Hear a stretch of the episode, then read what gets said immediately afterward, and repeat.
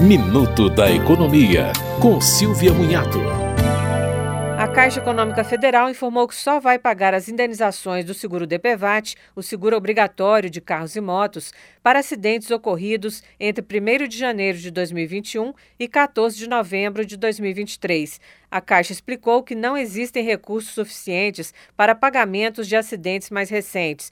Isso porque o seguro deixou de ser pago no governo anterior e ainda está sendo analisada pelo Congresso Nacional a volta dos pagamentos. Há três anos, o seguro não recebe recursos novos. O seguro DPVAT paga despesas médicas para quem sofreu acidentes de trânsito no valor de até R$ 2.700 e indenizações por morte e invalidez de até R$ 13.500. Você ouviu Minuto da Economia, com Silvia Munhato.